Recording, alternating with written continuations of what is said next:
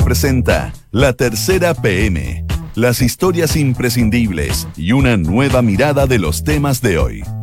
Con Rodrigo Álvarez, auspicio de Grupo Security, quieres, puedes. Y en Consorcio búscanos también como banco. La Tercera PM, en Duna, sonidos de tu mundo. Son las 2 de la tarde con 2 minutos. ¿Cómo les va? Buenas tardes. Bienvenidos a esta edición de la tercera PM por la 89.7 acá en Radio Duna en jornada de día lunes, el 9 de septiembre. Está nublado acá en la capital del país en estos momentos. 13,3 grados de temperatura, máxima de 14 se espera para la tarde, pero estará nublado. Algunos chubascos podrían eh, caer sobre la región metropolitana. Jornada de lunes, por cierto, con harta información, cosas que quedaron del fin de semana, pero también otras que comienzan a conocerse a partir de este día y que van a marcar, por cierto, los días siguientes. Los títulos se los contamos de inmediato.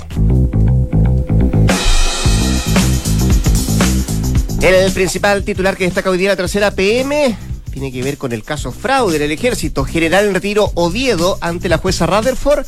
Mis vacaciones y las de mi señora se costearon con fondos fiscales, es lo que dice el eh, general en retiro del ejército. Ese es parte de los títulos que destaca hoy día la tercera PM, que además trae como otra información los 3 mil millones en deudas, 3 mil millones de pesos en deudas, que la justicia le ordena embargar bienes a la sociedad del expresidente Frey y también de su hermano. Decíamos que hay informaciones que se van generando hoy día y otras que vienen también del fin de semana. Esta, por cierto, es una reacción de lo que pasó el fin de semana. Pizarro, otra vez en la cornisa, caso Tragamonedas, impacta la democracia cristiana. Tiene que ver con eh, un reportaje emitido el día de ayer y que pone en el centro del huracán al senador Jorge Pizarro. También destaca hoy día la tercera PM, eh, desificación de habitacional de Santiago, se disparó entre los años 2005 y al 2015. También es tema en la tercera PM. Y hay dos denuncias por acoso sexual que activan el nuevo protocolo de la Cámara de Diputados. Le vamos a contar detalles de eso también, como así también de Joshua Wong, el joven activista hongkonés que irrita a las autoridades de Beijing. Eso es parte, solo parte de los títulos que trae hoy día la tercera PM en esta jornada de día lunes. De inmediato nos vamos al detalle. Está con nosotros Andrés Muñoz, periodista de la tercera PM, para contarnos una declaración, más que una declaración, una columna eh, de Fernando Barro. ¿Qué tal Andrés? ¿Cómo te va? Buenas tardes. Abogado y consejero de la SOFOFA. Sí, que presidente Oxiquim además, eh, que muchos dicen, eh, parece que estaba hablando eh, o, emitiendo una opinión que es bien guardada o que es un secreto a voces dentro de algunos sectores empresariales que tiene que ver con financiamiento, el espíritu de la COP25 de la cual nuestro país va a ser sede en diciembre próximo. En diciembre, claro. Fernando Barros efectivamente fue una especie de vocero de una parte del empresariado chileno que tiene dudas respecto a la COP25. Eh, ¿Dudas de qué tipo? Y básicamente esas dudas tienen que ver con eh, el hecho de que, según ellos, eh, el empresariado, recordemos que está financiando gran parte de, la COP25, cerca de 14 mil millones va a aportar a, la realización del evento. entonces hay, una parte del empresariado que comanda Barros que dice, estamos financiando algo que no sabemos cómo va a terminar, ¿no?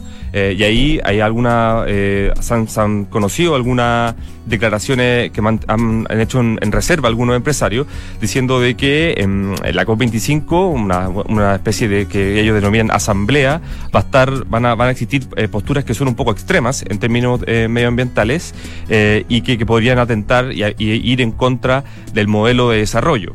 Eh, entonces, claro, eh, Barro hace una especie de, hace especie de vocero de, empresarios que están diciendo cuidado con lo que estamos financiando, no sabemos qué va a salir de la COP. Ahora, Andrés, ¿qué tan representativa es la voz de Fernando Barro? ¿O a qué, cuánto sector del empresariado de verdad representa esta opinión? No él, por cierto, porque él es Oxiquín, pero esa opinión que él, que él esboza en esta columna, eh, ¿qué, o qué parte del empresariado se siente identificado?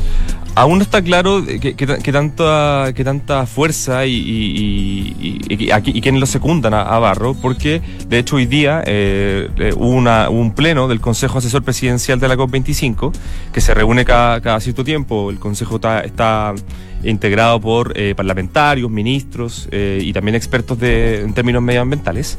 Y hoy día se abordó el tema, las críticas que, realizó Barros y, otro, y otros empresarios en privado, y el gobierno y también los representantes de, la SOFOFA en, en el Consejo se encargaron de decir que esas declaraciones eran minoritarias.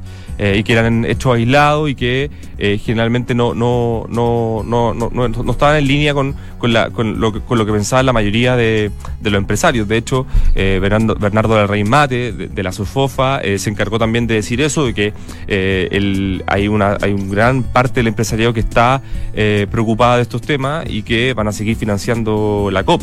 y esa también era una, era una, de las de la de los miedos, por así decirlo, que tiene el gobierno de que esta crítica no, no sea tan eh, masiva para que así se asegure la, financiación que todavía, como bien recordó un, reportaje de Pulso del fin de semana, todavía está, está en duda. Sí, porque tenemos 82 mil eh, millones de dólares que se han juntado, que es la base. Con 83 uno pide el, piso para empezar a, para que funcione la COP. Eh, estamos a tres meses de eso, André, y, mi pregunta apunta a, a quién tanto tensiona al comité asesor de la COP25 este hecho estas declaraciones de Fernando Barro, tomando en cuenta que faltan tres meses y que esto, esto es como una, una, bola de nieve o efectivamente se están tratando de poner los diques para que para contener? Claro, es un tema que preocupa, eh, indudable, indudablemente. Eh, de hecho, hoy día, si bien no se habló de financiamiento específico en el pleno del, del, comité asesor, hay varios parlamentarios que son parte del comité asesor que me, que me, dijeron hoy día eh, que es un tema que preocupa, porque efectivamente, como tú bien dices, se está llegando ya, quedan pocos meses para diciembre, tres meses, y, y hay dudas todavía. Em, el gobierno se ha encargado y, el, el, encargado de la COP25 se ha encargado de decir eh, que va a estar el financiamiento, eh, pero claro, las críticas de Barro abren una lista que se, se, había mantenido eh, en privado y que al parecer el gobierno quiere decir que es minoritario, algunos dicen que no es tan minoritario. Por ejemplo, la, presidenta de Revolución Democrática, Catalina Pérez, que parte del comité asesor, para ella ella no, ella no cree que esto sea minoritario. Según ella, hay, de hecho hay muchos empresarios, en palabras de ella, eh, y hoy día lo llevamos también en el artículo de la tercera PM, eh, que hay, hay muchos empresarios que están integrándose a la COP25 para lavar su imagen y que después todas las conclusiones que se emerjan de la, de la COP25 no van a ser eh, eh, llevada a cabo por, por los empresarios. Entonces se arma un tema político que hasta ahora eh, la COP25 en su desarrollo no, no había tenido. Déjame llevarlo a lo político, porque me imagino que esta es una, una, una, situación que se genera, por cierto, al, interior del empresariado. Pero ¿ha habido algún ministro que haya sacado la voz como para decir, bueno, en realidad efectivamente esto no, no es tan así como lo que piensa Barro, no, no, no, no, no se va a llegar a eso? Em, y, y, si ha tenido apoyo Barros en el eh, sector político, de algún sector político respecto a sus declaraciones a su columna. Sí, bueno, hoy día pudimos conversar con el ministro de Ciencia, Andrés Couve. Eh, él señala que las opiniones de, de Barros son aisladas eh, y eh, si me equivoco, dice aislada y antojadizas. Antojadizas. Antojadizas, claro. Y recalca de nuevo de que la evidencia científica eh, sobre el cambio climático es contundente, eh, que no, no, puede estar, estar siendo puesta en duda y que hoy día esas declaraciones no, no, no, vienen al caso. y efectivamente, como tú bien dices, Barro no, no, está solo. Hay José Antonio Cast, el ex candidato presidencial, salió a respaldarlo hoy día también, diciendo que Barro está alzando la voz respecto a un temor que tienen varios, varios sectores de cómo eh, algunas ONG y algunos movimientos eh, pro eh, medioambientalistas podrían capturar de alguna forma, según ellos, el desarrollo de la COP. Entonces, hoy día se, se, abre efectivamente tanto un tema económico, como bien decíamos, que respecto al financiamiento de la COP, pero también un tema político, ¿no? Que tiene ahí al, interior la, la, COP25, que hasta ahora no, había, no, se había desarrollado algo de este estilo. La ministra Carolina Schmidt es la que está, por cierto, siendo cabeza de esto. Eh, yo, le preguntaba el otro día, porque claro, tú decías que son 14 mil eh, millones de dólares los que ha puesto el empresariado chileno. Lo que, va a poner, lo, que, va a poner. Se comprometió a poner 14 mil millones. Eh, ¿Hasta 14 o puede poner más? No, no, no, me queda claro eso. No sé si es un mínimo, creo que es un mínimo. Sí. Ya, porque em, si uno ve lo que ha puesto el empresariado chileno, está bien por debajo, por ejemplo, del Estado, que son 33, sí. y los organismos internacionales han puesto 35. Claro. Eh, y, me da la impresión de que eh, no, no es una crítica que se ha hecho pública, pero pero a lo mejor en eh, el comité asesor o quienes están detrás de la COP quizás esperaban más del empresario chileno. Eh, sí, de hecho, bueno, el, artículo de Pulso que te, que te nombro, que salió el fin de semana, el sábado, donde también se llevan las declaraciones de Fernando Barros, aclara de que, en voz del propio encargado de la COP, que el tema ha sido difícil de, el tema del financiamiento ha sido un tema difícil de recaudar.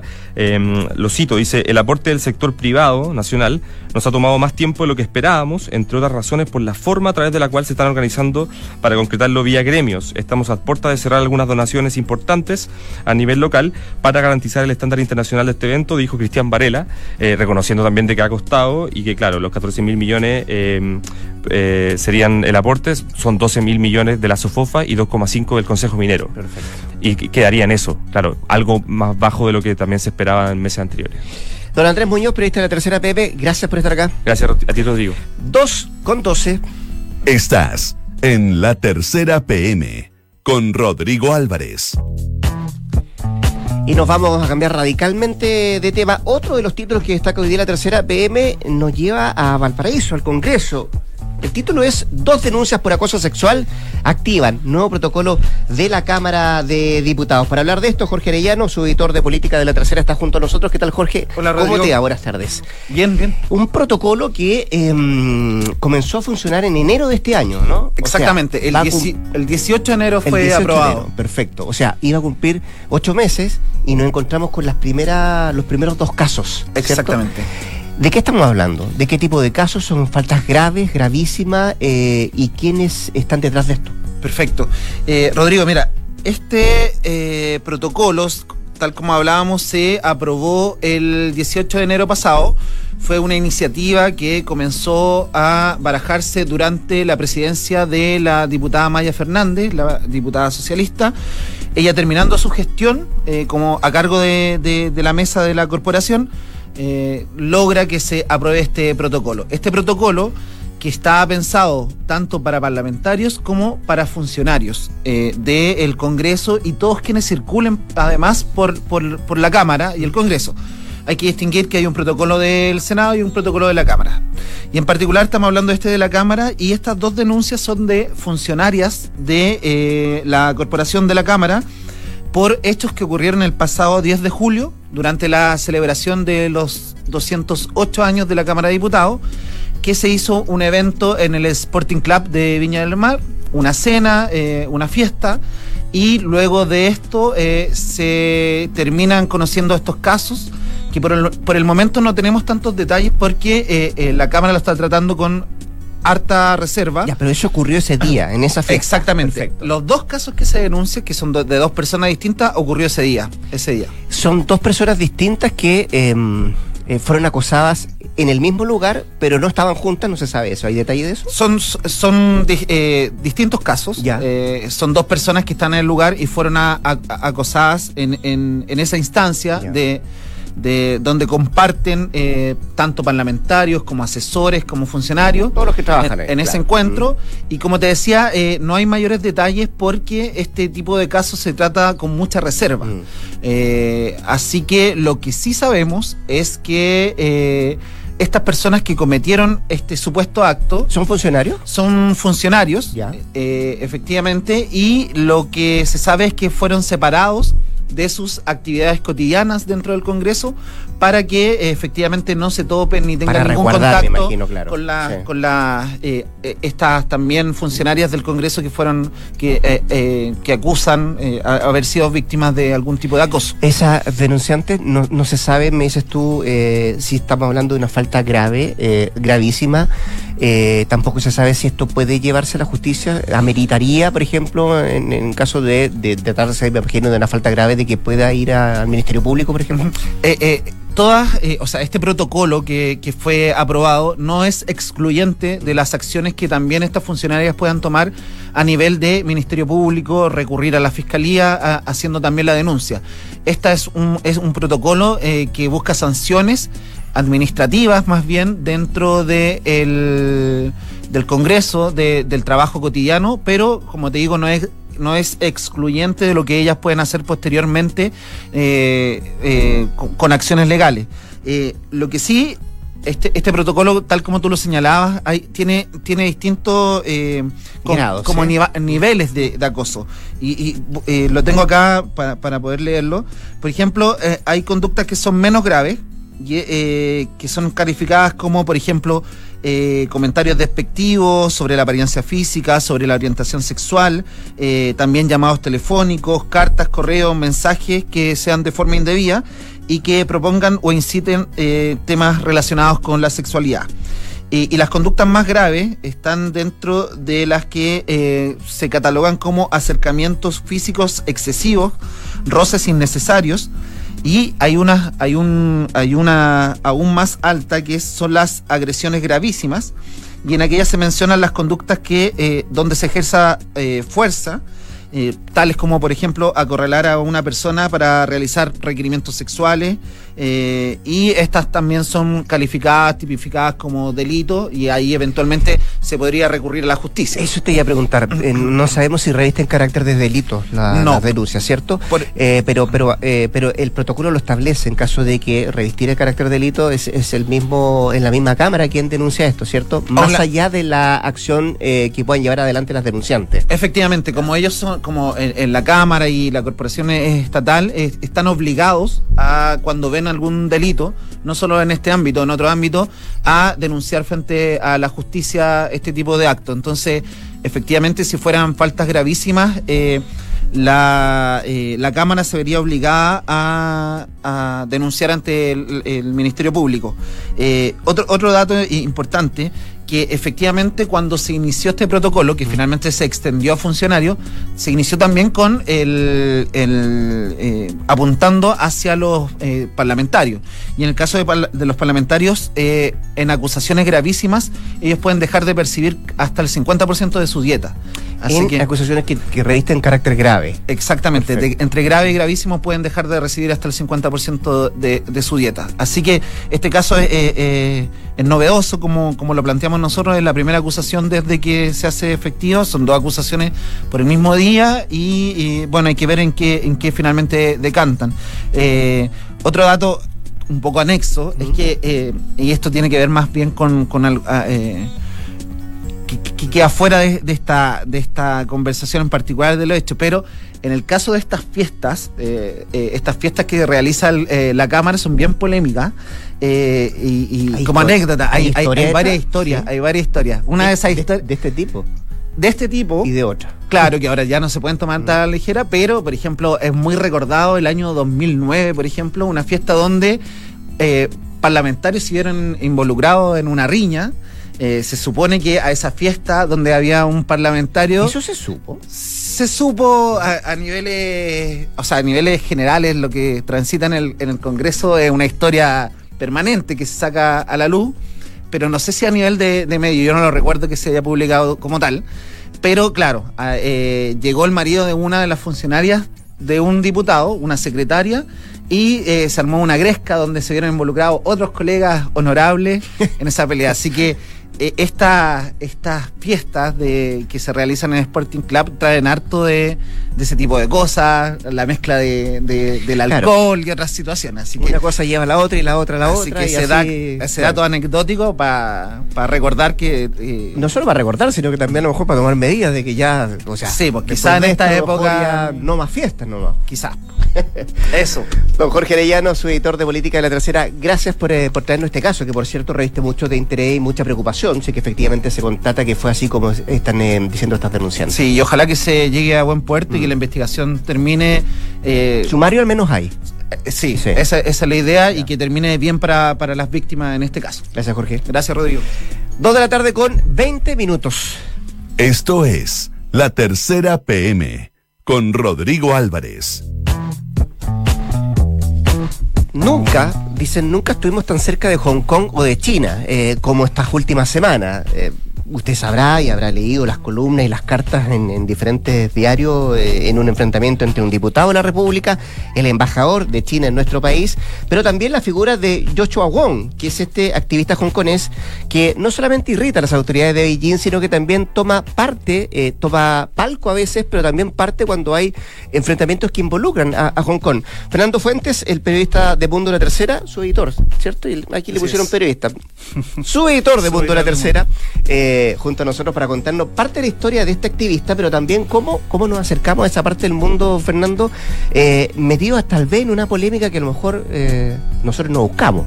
¿Cómo te va? Sí, ¿qué tal? Muchas gracias.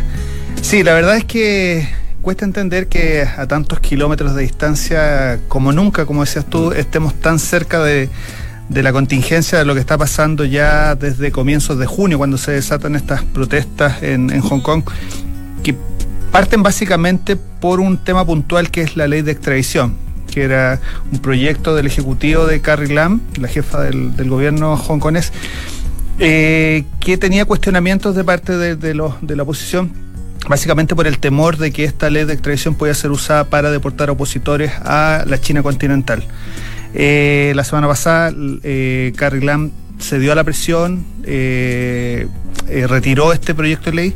Sin embargo, los manifestantes siguen en las calles porque ellos mantienen en pie otras cuatro demandas entre ellas, por ejemplo, que no se considere como disturbio las manifestaciones que ellos están llevando a cabo, que mm, que no se presenten cargos contra los manifestantes que están detenidos, que se lleven a, cargo, a, efecto reformas democráticas y también que se haga una investigación de la violencia de la policía.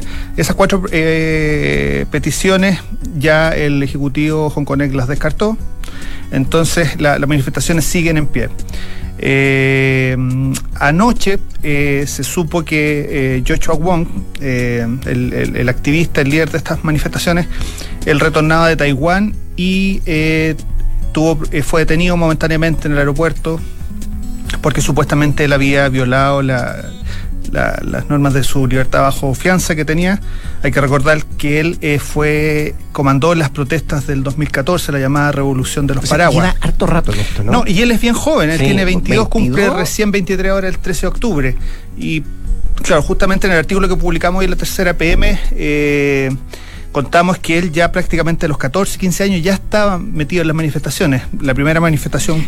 ¿Y eso, y eso lo hereda de quién?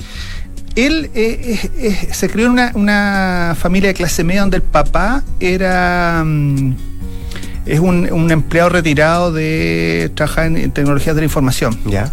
Y dicen que justamente él lo, lo, metió desde pequeño, lo lleva a ver otras realidades. Y de ahí como que nace el compromiso social de él. Eh, este chico sufría dislexia, por ejemplo, mamá lo ayudó bastante cuando pequeño, ahora está estudiando ciencias eh, políticas. Eh, y entonces este joven se ya había sido líder de las protestas del 2014, el 2010 había sido su primera protesta porque se opuso a la construcción de un tren rápido que uniría Hong Kong con China continental. y en las protestas del 2014 él fue el líder de la revolución de los paraguas y producto de esas manifestaciones él todavía tenía algunas, eh, había estado un tiempo pequeño en, prisión, había presentado varias apelaciones y producto de eso tenía esta, esta libertad bajo fianza, que durante estas últimas manifestaciones eh, eh, él ahí lo han arrestado varias veces y la última fue justamente ayer. Y ya hoy día había la, justicia reconoció que se, se, habían equivocado y ya iba camino a Alemania. Está, aquí va Alemania va a Alemania eh, justamente aprovechando la visita eh, reciente de la canciller alemana Angela Merkel a China. Y él ahora va de vuelta ya a reunirse con políticos eh, locales, a manifestar, a dar una exposición de la, de la situación en Hong Kong. Y, hoy justamente va a ser recibido por uno de los diarios más populares de Alemania, Bild, que va a hacer una ceremonia donde van a a, premiar a varias eh, personalidades y entre ellos está Joshua Wong. Y después de eso, él tiene previsto viajar a Estados Unidos. o sea, eh, Alemania la escala para llegar a Estados Unidos. Claro.